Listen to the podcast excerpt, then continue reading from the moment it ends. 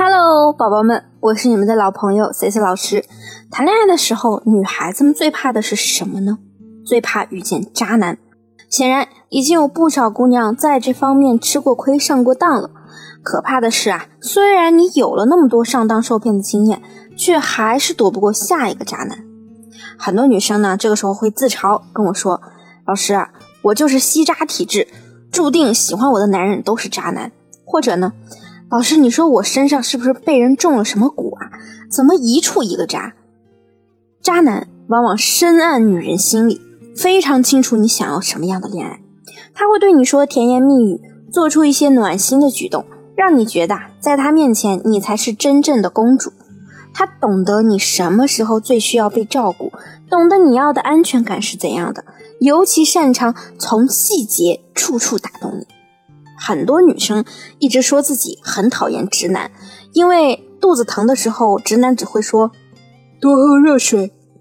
那渣男就不一样了呀，要么对你说：“哎呀，宝贝，我真是恨不得替你疼，看你这样啊，我心太疼了。”要不然呢，就花几块钱给你买包红糖送过去，用最低的成本偷走你的心。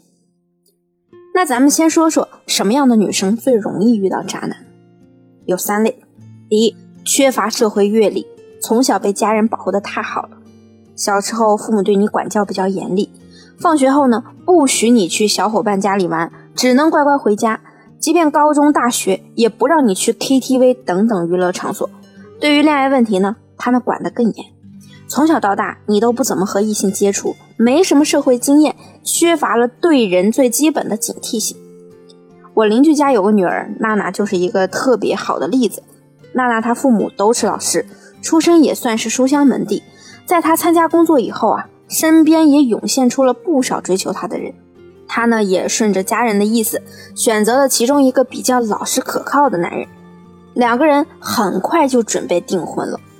结果她有一个追求者听到了她订婚的消息啊，愣是玩了一出霸道总裁爱上傻白甜的剧情。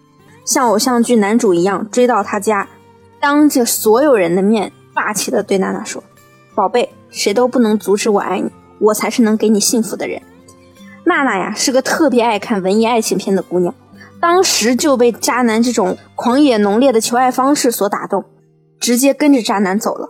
之后呢，还悄悄回家偷了户口本去和渣男领了证。结婚一年不到，就抓住丈夫和人聊骚、开房、玩暧昧。她生了孩子以后，还没出月子，丈夫呢就干脆和小三住到一起了。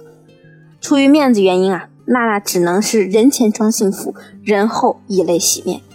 那第二类容易被渣男盯上的女人，就是母爱泛滥的女生。这类女生呢，总是容易被男人的言语打动，尤其是当渣男编造了一个自己之前受过情伤的故事时，你就会被他悲惨的经历打动。瞬间散发出想要拯救对方的圣母光辉。那么第三类呢，就是过度贪恋情绪价值的女性。这个呢，是我今天要重点说的。容易遇到渣男的女生呢，都有一个共性，那就是贪婪，贪他提供给你的高情绪价值。你想一想，你是否缺乏安全感，特别缺爱？一旦恋爱呢，就会过分索要情绪价值。普通男人呢，其实是满足不了你那么高的情绪价值需求。只有那些想跟你发生短期关系的男人，才会愿意为你提供超额的情绪价值。咱们举个最简单的例子：你月薪三千的时候，想找个月薪五千、八千的男人，身边人会不会觉得你贪呢？不会吧？可你月薪三千的时候，总想着我下一个男朋友一定要找一个月薪十万的霸道总裁，除非你个人有很优秀的人格魅力，否则德不配位就是贪心。这种时候呢，你就很容易被渣男盯上。比如，当他捕捉到你对物质的渴望，就会把自己包装成有钱男人来欺骗你；当他捕捉到你对被爱的渴望，而你对被爱的理解就是要无时无刻对你呵护、关心，无条件的顺着你，不间断的和你说甜言蜜语，还要给你变着花样玩浪漫，猜你的心思，照顾你的情绪，那他就会伪装成一个理想恋人。短期内给到你这些想要的体验，渣男喜欢欺骗那些贪恋情绪价值的女人，就是因为他不需要有什么实质性的付出，只需要在短期内对你好就够了。那么我们再来说说渣男的常用话术，看看你目前的恋人是否也对你说过类似的话。第一，虽然我如何如何，但是我是爱你的。相信姐妹们对这句话应该不陌生吧？作为旁观者来说，这是一句很明显掺杂了很多水分的话。但对方在跟你说这句话的时候，你还是会愿意相信他。原因是你忽略了前半句的事实，被对方后半句“我是爱你的”所迷惑，所以你给了他扎你的机会。我有个学员啊，刚结婚半年就被老公家暴，本来她想提出离婚，结果她老公对她说：“亲爱的。”虽然我打了你，但是你要相信我是爱你的。听到对方低头认错，学员呢马上开始在自己身上找问题，觉得是不是因为我自己做的不够好才会被打呢？而忽略了咱们本就不该被家暴的事实啊！诸如此类，还有他和别人聊骚，回头对你说：“亲爱的，我们只是逢场作戏，让你相信他是爱你的。”他劈腿了，对你说：“我只不过是犯了全天下男人都会犯的错。”我最爱的还是你啊，所以啊，并不是每个人的承诺都是那么值钱的。说几句好听的话，压根儿就是零成本。那么第二个渣男最爱说的话呢，就是你很好，但是我受过太多伤，我已经不相信爱情。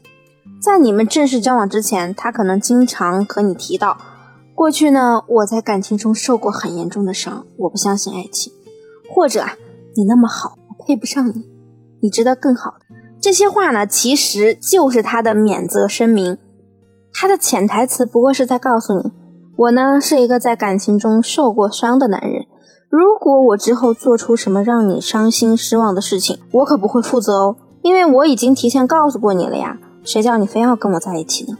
其实一个男人啊，能说出这样的话，说明他笃定的认为你会同情他，然后给你造成一种错觉，觉得他是个用情专一的人。接下来呢，你就沦陷于他，无法自拔。很多时候呢，女孩子就是被这样的深情假象所迷惑。一个好男人啊，是不会无时无刻把自己曾经的感情史反复在你耳边提起的，这没有任何价值啊。只有渣男才会利用所谓的情商来激起你的同情心。那么第三句话就是：男人都是这样的啊，不信你去问啊。这句话呢已经被渣男用烂了，自己的问题偏要甩锅给全体男性，在社交软件和附近的人聊骚被你发现，他会面不改色的对你说：“你至于吗？男人不都这样吗？”当你们发生矛盾，他不负责任的玩冷暴力消失的时候，他还是会对你说：“男人啊都是这样的。”很多渣男呢拿这句话来当挡箭牌，女性在那个情境下反而很容易被带节奏。觉得，哎呀，是不是我太不了解男人了？看来男的呀都免不了偷腥。既然这样，那我就认命吧。我承认，在某些事情上，男性确实是有共同点的。比如说，很多男人他们都会很粗心，有时候不会那么的细腻，不会表达自己，而且在吵架的时候啊，特别爱和女生讲大道理。但是这些共同点呢，不包括遍地开鱼塘，到处撒渔网。也不包括遇到问题就冷暴力，更不包括做错事还要理直气壮。如果你的男朋友经常对你说这句“男人啊都是这样的”，那么他很有可能就是一个爱甩锅推卸责任的渣男。女孩子们一定要擦亮眼睛，不要在垃圾堆里找男人，玻璃碴子里找糖吃。如果你想快速拓展优秀男性资源，解决单身问题，或者目前你在感情中有一些事情你确实解决不了。你可以交给我，加我的微信文姬零三三 w e n g i 零三三，发送你的具体问题给我，我一定会有问必答哦。好了，我们今天的节目就到这里了，下期再见。文姬说爱，迷茫情场，你的得力军师。